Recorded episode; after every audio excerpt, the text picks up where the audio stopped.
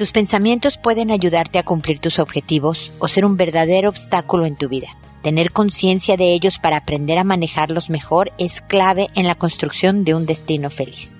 Esto es, pregúntale a Mónica.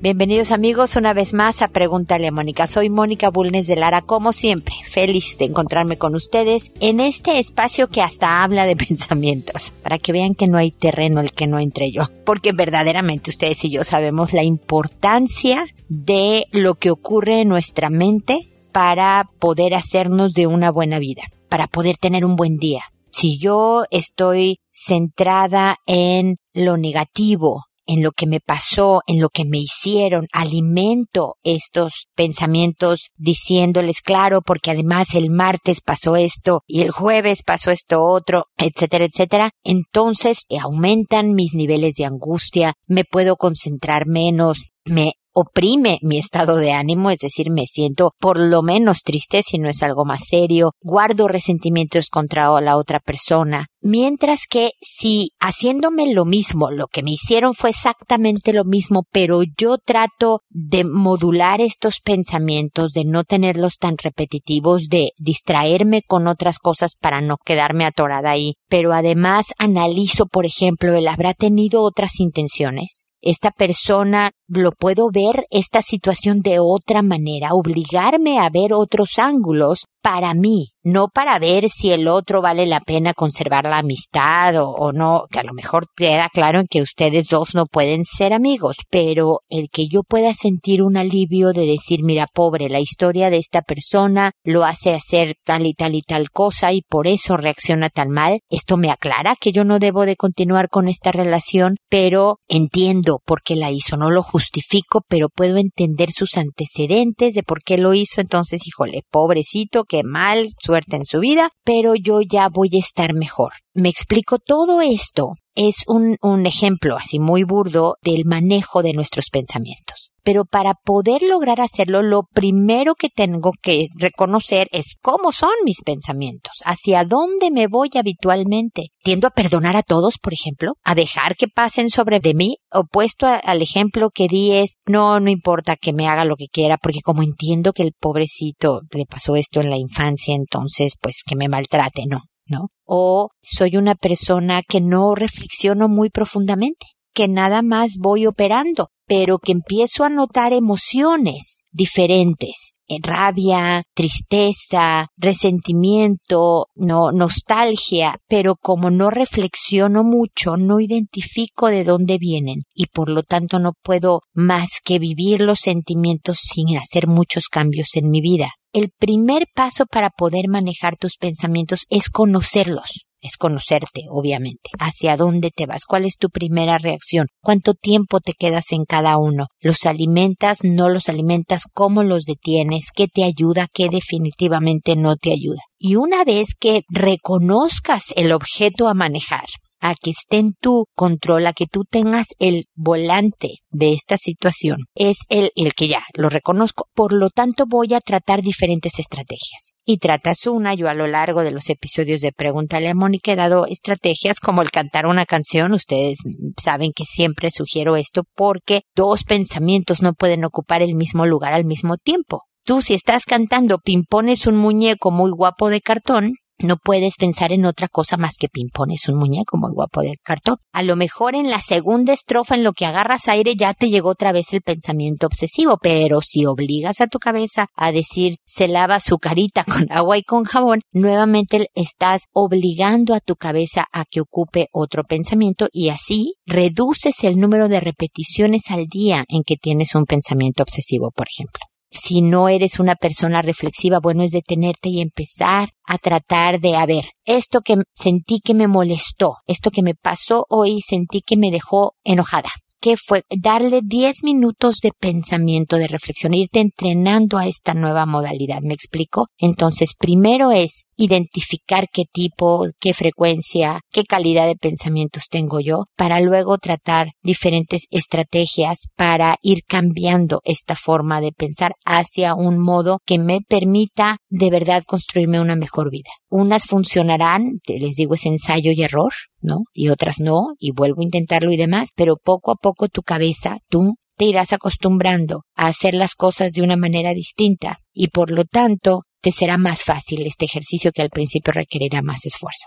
Bueno, ustedes saben que me pueden escribir a www.preguntaleamónica.com con preguntas sobre el manejo de pensamientos, de pesimismos, de, de cosas en su vida, en sus relaciones interpersonales y demás que estén en problemadas a través del botón rojo de envíame tu pregunta. Recuerden que hay videos en YouTube que me pueden seguir en redes sociales que ahí publico diariamente cosas del tipo de los temas de los podcasts, ¿no? De persona, de pareja, de hijos, todos herramientas, ideas, reflexiones para ayudarnos a construir una mejor vida. Pasense por la página porque además ahí están todos los 1049, incluido este episodio, con muchísima información de estos temas, o sea que no hay excusa para no ir aprendiendo nuevas formas de hacer las cosas, de irse enterando de a poco y todo es sin ningún costo para ustedes, así que espero que le saquen todo el jugo posible.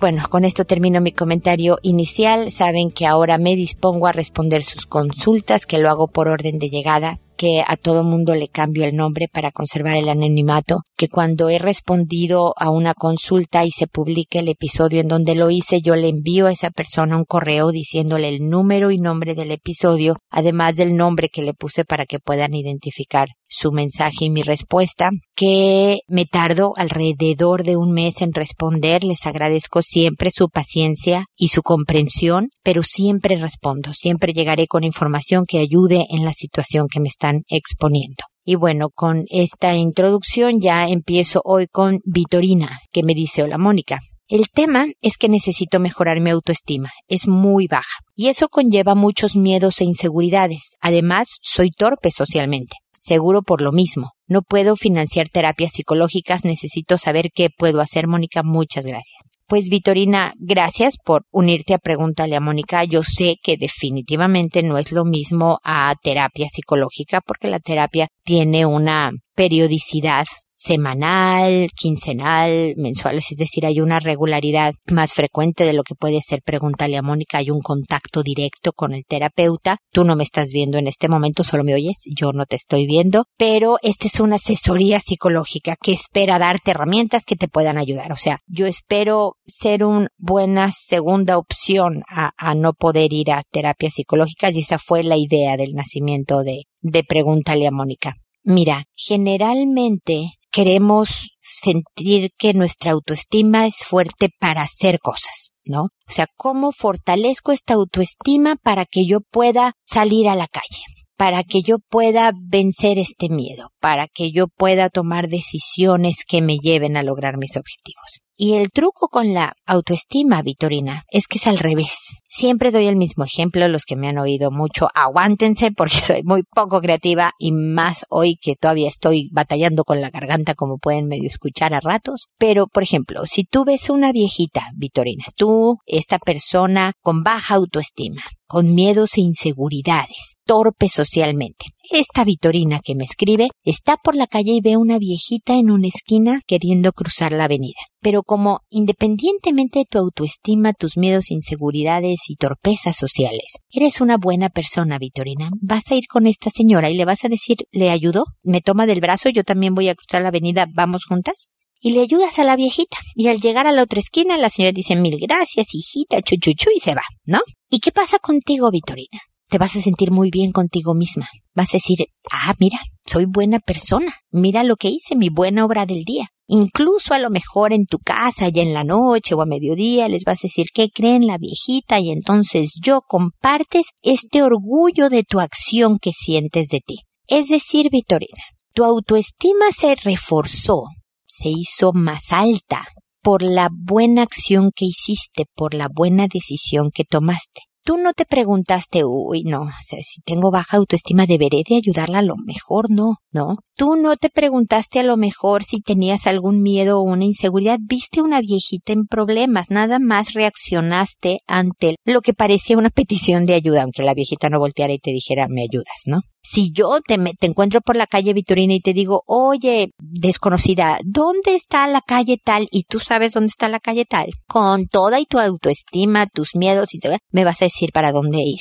Es decir, Vitorina, hay que hacer para que poco a poco la autoestima se vaya reforzando. No podemos esperar a que por arte de magia la autoestima se reforce, a que tú ya no sientas un miedo o una inseguridad, porque es posible que pase mucho tiempo antes de que tú sientas que estás lista. El bombero, también ya lo sé, es otro ejemplo que doy siempre, no se espera no sentir miedo para entrar en el edificio en llamas. O sea, ¿tú crees que no tienen miedo? ¿Tú crees que no han tenido compañeros que se han intoxicado con humo o que han muerto en incendios? Claro que tiene miedo si no es de plástico el hombre, pero entra a pesar del miedo. Entonces esto es un poco la misión vitorina, pero hay que hacerlo gradual. Si tu miedo, si tu dinosaurio este que ves en el mundo real, por lo cual te sientes tan insegura de salir a él, es muy grande, hazlo de a poquitos prepara algo, piensa en algo que te dé un poco de miedo. A lo mejor preguntar el precio de algún producto en una tienda o decirle a la señorita que no encuentras una talla. Suponte que este sea un miedo semi manejable para ti, algo que te ponga un poco nerviosa, pero. Entonces la tarea, Vitorina, que te dejo es que vayas a una tienda en esta semana y te obligues a preguntar por cosas que a lo mejor ni quieres. No me importa, no vas a comprar nada pero ve y pregunta, señorita, no encuentro la talla 8, la 2, la 24, no me importa cuál. ¿Me ayuda, por favor? Señorita, ¿qué precio tiene este? Vas con otra, a otro departamento, ¿qué precio tiene tal? ¿No? Porque lo, lo que me gustaría es enfrentarte a diferentes personas que no conoces, porque luego con la misma señorita, si se porta amable, pues te inspira más fácilmente a preguntar la siguiente cosa. Obviamente, si no se porta amable, a esa señorita en particular me gustaría que le hicieras dos, tres peticiones, a la que parece que le da flojera trabajar para que enfrentes un poco tu miedo y vas a sentir que las manos te sudan, Vitorina y a lo mejor vas a estar enrojecida de los cachetes y a lo mejor vas a querer salir cuanto antes de ese lugar. No importa, hazlo de todas maneras. Yo espero que al salir de la tienda te pase un poco como lo de la viejita, como lo que nos pasa después de hacer ejercicio, de decir, ay, no tenía nada de ganas de hacerlo, pero mira, lo hice. Le voy a escribir a Mónica que lo hice. Pero escríbeme también, Vitorina, con el, sabes que Mónica no pude. Entré a la tienda, busqué cosas, nadie vino a acercarse a mí para preguntarme, entonces yo no fui con ninguna señorita a preguntarle nada, me fui. También cuéntame esa. Pero el puro hecho que te hayas encaminado a la tienda y lo hubieras intentado, ya habla de un miedo vencido, de una inseguridad medio diciéndole tú no mandas inseguridad, yo mando. Yo digo que contigo, acompañándome, inseguridad, voy a hacer esto. No es que te voy a eliminar, no es que ya no te voy a ver inseguridad, sino que sabiendo que me estás acompañando y ahí estás en mi hombro diciéndome tonterías, yo lo voy a hacer de todas maneras a lo mejor poquito, a lo mejor medio mal hecho, pero lo voy a hacer. Y es un primer paso, me explicó Vitorina. Vas a poder, poco a poco. No te castigues con cómo es posible que no pude ni preguntarle a nadie, que mal estoy llena de miedos. No quiero que tus pensamientos, fíjate el tema del episodio de hoy, te boicoteen esta cabeza te vas a fijar en lo que sí lograste. Pues mira, llegué hasta la tienda. Yo no quería ni siquiera hacer esta tarea que Mónica me dejó y mira, llegué hasta acá. Así que algo es algo, ahí la llevo. Muy bien por mí. Y te regresas a tu casa. ¿Me explico, Vitorina? Poco a poco y de verdad sígueme escribiendo, sígueme contando cosas, porque ya que no hay economía para terapias psicológicas, yo tarde también, una vez al mes más o menos, Vitorina, te estaré dando una asesoría que te vaya encaminando. Tienes un mes para hacer esta tarea. Escríbeme en cuanto hayas intentado un rato. A lo mejor ya la segunda vez que me escribas ya lo has intentado más y me cuentas cómo te va, ¿ok? Seguimos en contacto. Luego está Yanira que me dice, hola Mónica, desde hace siete años mis empleos han sido siempre de cara al público en distintas marcas y tiendas. Por diferentes razones nunca he conseguido avanzar en mi profesión como esteticista y maquilladora. Además de otras cosas más que sé hacer. En la tienda donde trabajé siempre había que cumplir unos objetivos de ventas altos y en mi ciudad, con tanta crisis desde hace más de 10 años, las ventas están complicadas. A mí siempre me agobian mucho estos puntos, los objetivos y los informes de ventas cruzadas y tal. El caso es que después de mi segundo hijo y como está el empleo, ahora puedo acceder a trabajar de nuevo en una tienda con un horario que me permitiría compatibilizar mi vida personal, pero vuelvo a pensar en los objetivos y me bloqueo y lo paso mal.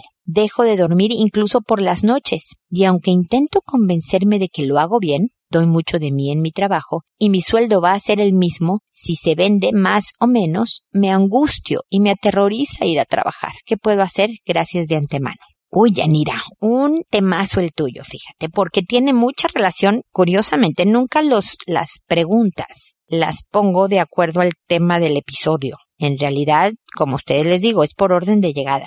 Si hubieran sido puras preguntas sobre los hijos, me pongo a contestar sobre los hijos. Pero curiosamente, por lo menos las dos primeras tienen que ver mucho con nuestros pensamientos y con nuestros gustos. A ver, te voy a dar mi perspectiva, Yanira, que de verdad espero que te sirva, porque es un tema de decisión. Tu objetivo no es las ventas. Evidentemente eres buena para eso, pero no te encanta. Tu objetivo es la compatibilización de horario y de un ingreso y cómo están las cosas, ¿ok? Este es el objetivo. El trabajo es solo el medio para lograr tu objetivo. Es algo más pequeño. ¿Ves cómo en tu cabeza le vas a decir a tu cerebro, esto es algo más pequeño, ¿no? No me encanta. Yo tengo pacientes, conozco gente, etcétera, etcétera, en donde me dice, mira, no me gusta mi trabajo a mí esto que oigo de que haz, haz lo que te gusta y solo trabaja en lo que te da sentido y tienes vocación, no, que no es mi caso. Lo que me da el trabajo es el dinero que quiero o que necesito para lo demás para mi familia o para viajar. Tengo, por ejemplo, a una señora que le encanta, le fascina viajar y el trabajo es un medio para poder hacer lo que le encanta y le fascina. ¿No? Obviamente ella sería muy feliz si no necesitara trabajar y tuviera, fuera millonetas lo suficiente como para solo viajar, pero no es posible. Entonces, cuando le damos esa proporción al trabajo, a decir esto es un medio, nada más es la herramienta para lograr lo que yo sí quiero, le quitas el tamaño al dinosaurio. ¿Me explico? Entonces, en la noche, cuando apenas puedes dormir, en vez de pensar qué horror, mañana voy a ir y entonces voy al reporte y entonces los puntos y me faltan cuatro. Y en vez de alimentar ese monstruo que te da insomnio, vas a decir, qué bueno que tengo este trabajo porque mañana en la tarde voy a estar con mi hijo o mis hijos que dijiste ya no sé, pero este, ¿me explico? Vas a dirigir tu cabeza hacia lo que te va a calmar y luego vas a detener estos pensamientos y te vas a concentrar, por ejemplo, acostada en tu cama ya que no puedes dormir, mi querida Yanira, y vas a decir, a ver, voy a relajar los dedos de los pies y te vas a concentrar en los dedos de los pies y luego tu cabeza se va a ir a, oh, oh, los puntos de ventas y luego vas a decir, mm, mm, voy a aflojar los pies ahora, voy subiendo. Luego los tobillos, a ver, que se aflojen. Y luego la pantorrilla, ¿no? Y así, a pesar de que tu cabeza se quiere ir para allá, tú vas a regresar al, al aflojarte.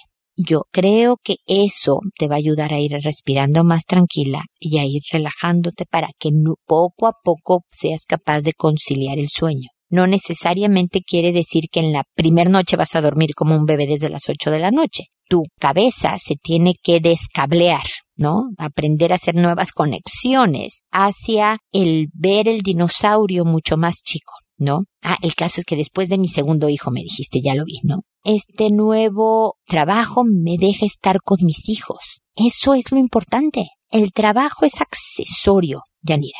Dile a tu cerebro que no tiene importancia y cuéntame cómo te va, ¿ok? Trata, por ejemplo, de no decir la palabra me angustio, me aterroriza, porque cuando nos decimos esas palabras, el cerebro actúa en concordancia. ¡Sas! El dinosaurio debe de ser enorme. Entonces déjame secreto adrenalina y cortisol y te estresa y te tensa los músculos y luego te duele el cuello, porque tú le dijiste que angustia y aterroriza. No se trata de que niegues el tamaño del dinosaurio. Lo que no le vas a decir es la palabra que tú sabes. Igual te al principio te vas, Mónica, me sigue angustiando, ¿ok? Pero te vas a decir otras cosas, poco a poco. Le vas a ir cortando las piernas a este dinosaurio, poco a poco, Yanira, y de verdad vas a lograr buenos objetivos. Yo espero que veas los resultados si eres consistente y persistente, ¿ok? Seguimos en contacto. Zaira, por otro lado, me dice, hola Mónica, tengo un hijo de 13 años que se resiste a dejar de dormir en mi cama conmigo. Él se apega en la noche como si tuviera tres años. He hecho de todo, acompañarlo en su cama hasta que se duerma, cosa que le cuesta mucho, y al rato se despierta y se va a mi cama sin que yo lo sienta. Me he ido yo a la cama de él y allá llega. La verdad, él siente mucha angustia, está consciente de que es malo lo que hace, pero no puede controlar sus miedos y angustias y a mí me tiene más angustiada aún la situación.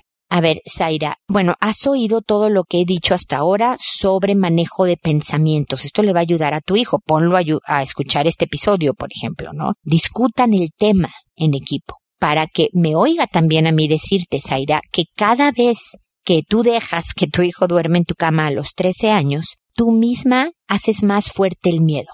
Tú lo solidificas, lo profundizas. ¿No? Sí, y lo he dicho en varias ocasiones también en el, en, el programa a lo largo de los años. Si a mí, no sé, me da miedo viajar en autobús y por lo tanto nunca me subo a un autobús, yo hago mucho más fuerte ese miedo. Cada vez me va a ser más complicado. Mi respuesta fisiológica va a ser mucho más intensa el día que, no sé, por obligación me tenga que subir a un autobús. Yo hice más grande el dinosaurio. Ven como dicen que si te caes del caballo, lo primero que tienes que hacer es subirte inmediatamente a un caballo. Es precisamente eso, para contrarrestar el miedo. Les voy a confesar algo, Zaira, para que no creas que yo venzo todos mis miedos y, y, estoy más allá del bien y del mal. Hace muchos años, yo creo que yo era como adolescente tal vez, segunda etapa de la adolescencia, y íbamos a un rancho de unos conocidos de mis papás y montábamos muchísimo, mis hermanos y los hijos de estas gentes y yo y así.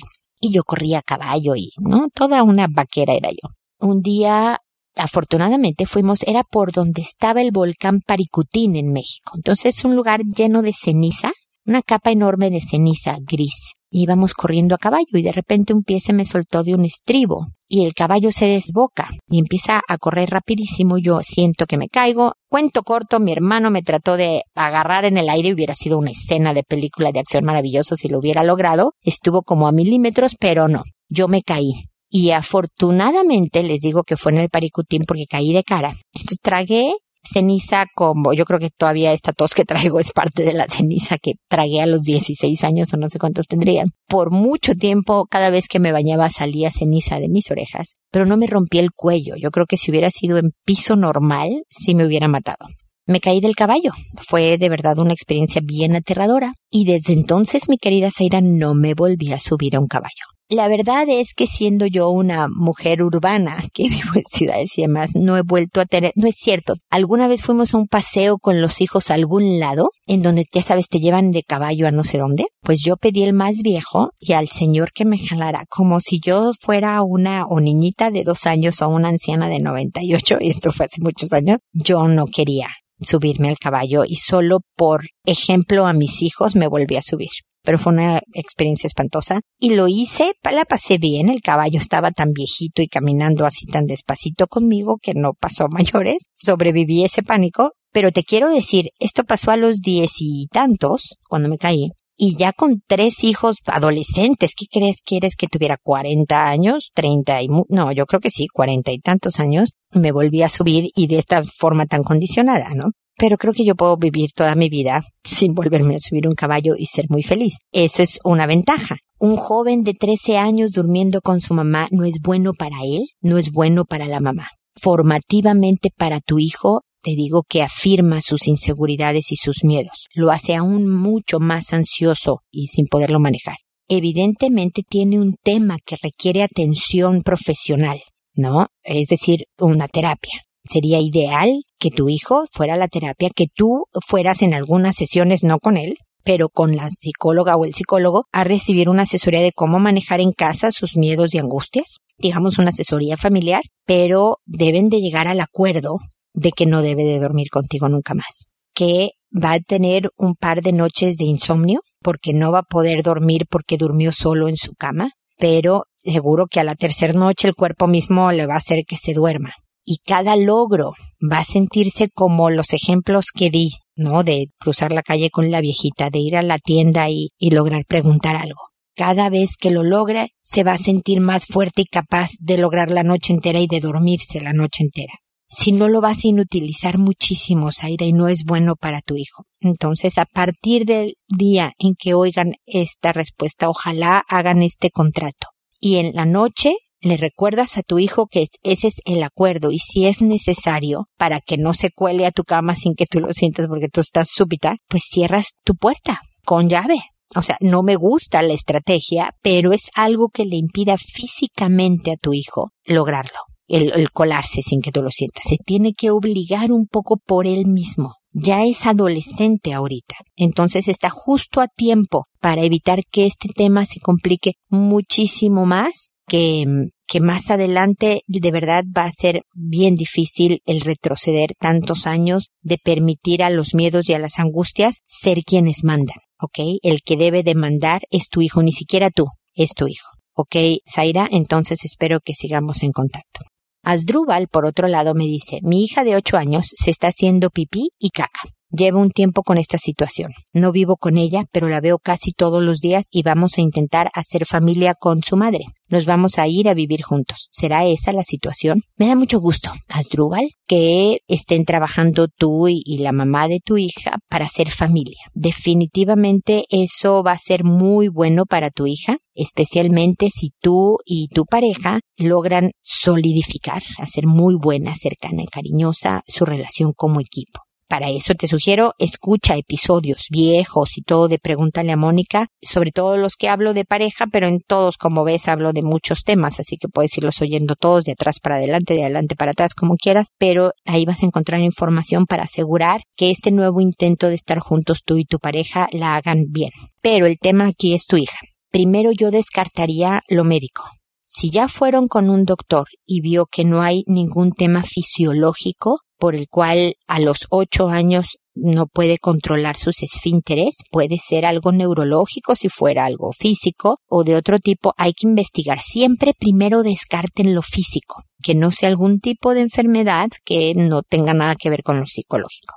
Y si no es nada físico, entonces sí hay que hacer una profunda investigación, porque son diferentes temas. El no controlar los esfínteres, que es lo que impide que tú te hagas pipí o popó encima, sino que aguantes y llegues al baño, habla de una falta de control, obviamente de autocontrol, también de mucho grado de ansiedad las causas pueden ser distintas y, muy serias muchas veces, ¿no? Puede haber negligencia, que es como descuido serio, puede haber violencia física, eh, golpes, o verbal, psicológica, muy fuerte, puede ser un tema de abuso sexual, o sea, seas Drubal que no te estoy dando una buena radiografía de lo que puede estar pasando. Te estoy dando todas las posibilidades porque no es común que una niñita de ocho años necesite pañales. ¿Ok? Generalmente, ¿qué quieres? A los siete años todavía se mojan en la cama. Hay niños, la enuresis. Hace poco hice un programa sobre, sobre condiciones raras y cómo manejarlas. Enuresis está por ahí muy cerquita de, de este episodio Asdrúbal en, en episodios anteriores, que son gente que, que se hace pipí y muchas veces hasta la edad adulta. Es una condición médica que se trata, pero ¿qué ocurre? ¿No? O sea, hay veces que hay jóvenes que se hacen pipí fácilmente en la noche, sobre todo, bien dormidos no controlan y se mojan la cama y todo eso. Ya cuando es pipí, popó, día y noche, y que además lleva un tiempo con esta situación, es decir, dejó de hacerlo por años y empezó a hacerlo, algo pasó ahí, Asdrúbal. Entonces tú y tu pareja deben de ser verdaderos investigadores y escarbar para saber qué es lo que pasa, sin castigar, más bien como aliados de tu hija, pero también ella responsabilizándose, es decir, si se hizo pipí, pues ella se quita los calzoncitos, se cambia, se limpia bien, lleva al lugar de donde se lava la ropa el calzoncito sucio, incluso lo puede poner en alguna cubetita pequeña plástica que ustedes compren para ese propósito, a los puede poner los calzoncitos a remojar ahí para que luego la mamá los lave o lo que sea, me explico, o sea, se puede tener un grado de responsabilidad porque apenas tiene ocho años en esto que le está pasando.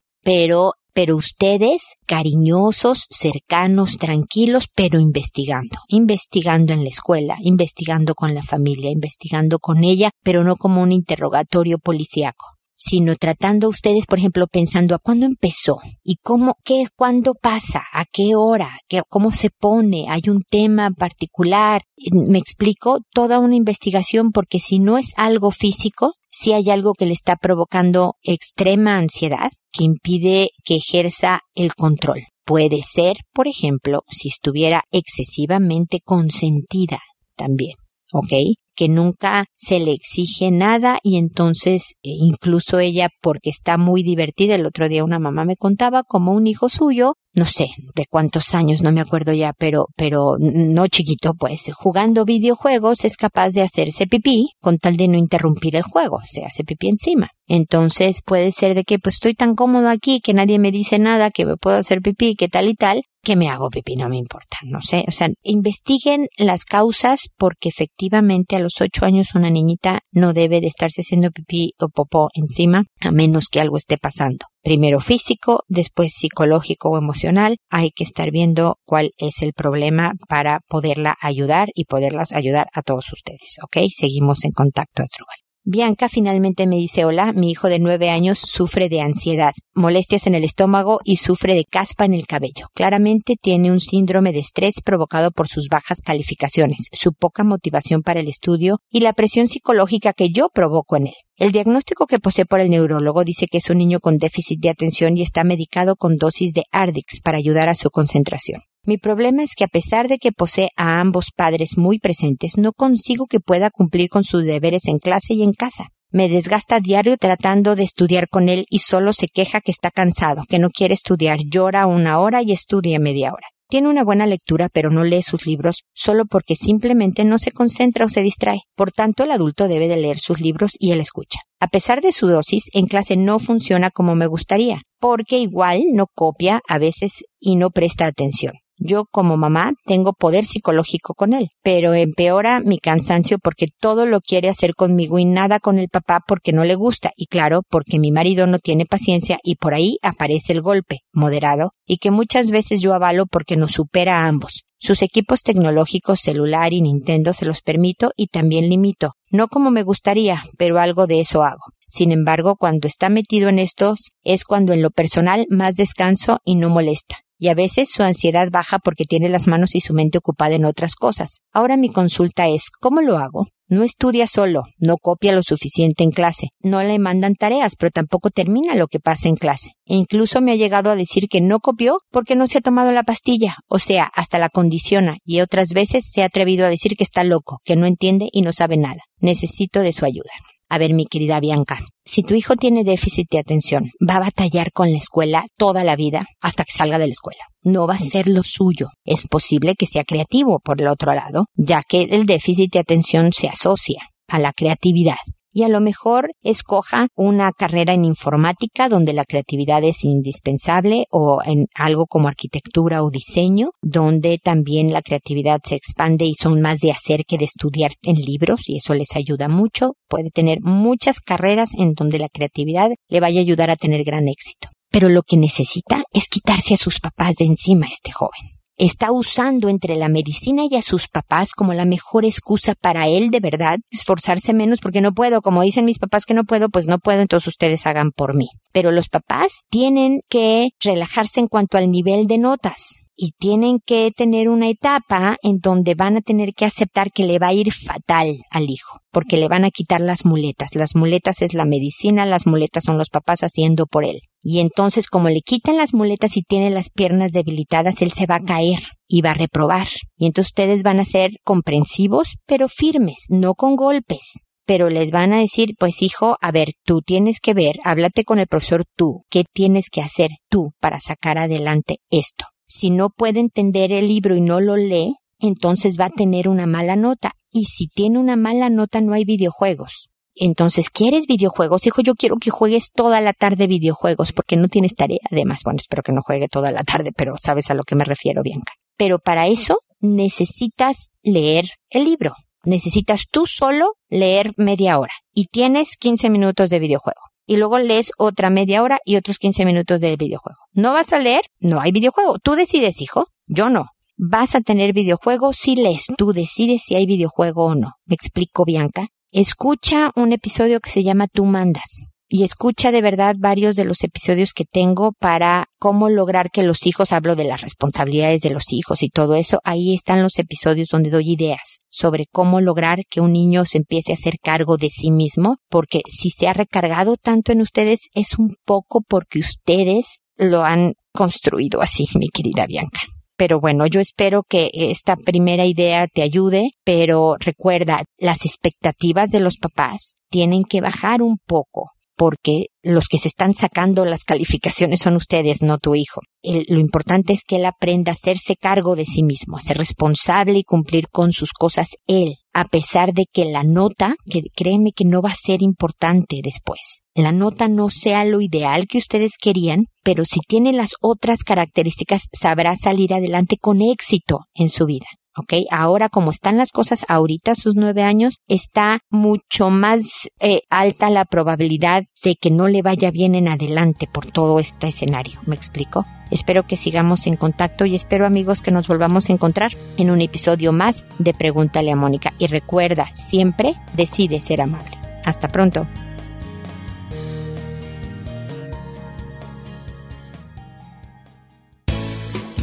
¿Problemas en tus relaciones?